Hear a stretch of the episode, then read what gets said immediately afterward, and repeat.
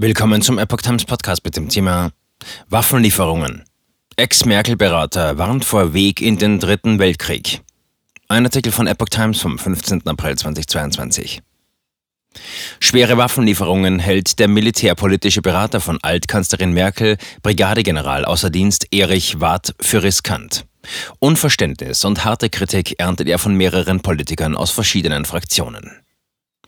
Mit Lieferungen von schweren Waffen an die Ukraine sei der Weg in den Dritten Weltkrieg nicht auszuschließen, warnt der ehemalige militärpolitische Berater von Altkanzlerin Merkel, Brigadegeneral außer Dienst Erich Warth. Wir machen im Moment sehr viel Kriegsrhetorik aus guter gesinnungsethischer Absicht, sagte Warth der deutschen Presseagentur. Aber der Weg in die Hölle ist bekanntlich immer mit guten Vorsätzen gepflastert. Wir müssen den laufenden Krieg zwischen Russland und der Ukraine vom Ende her denken. Wenn wir den Dritten Weltkrieg nicht wollen, müssen wir früher oder später aus dieser militärischen Eskalationslogik raus und Verhandlungen aufnehmen.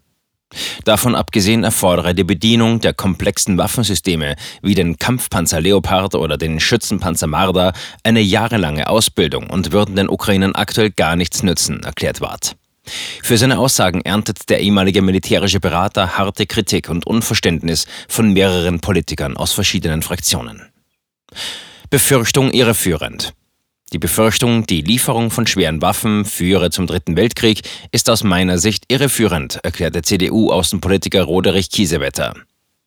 Wenn er eine direkte Konfrontation mit der NATO anstrebt, wird Putin ohnehin einen Grund dafür schaffen, ist Kiesewetter überzeugt, berichtet das Redaktionsnetzwerk Deutschland. Für Marie-Agnes Strack-Zimmermann, Vorsitzende des Verteidigungsausschusses, ist klar, man kann den Frieden der eigenen Bevölkerung leider nur mit Waffen sichern.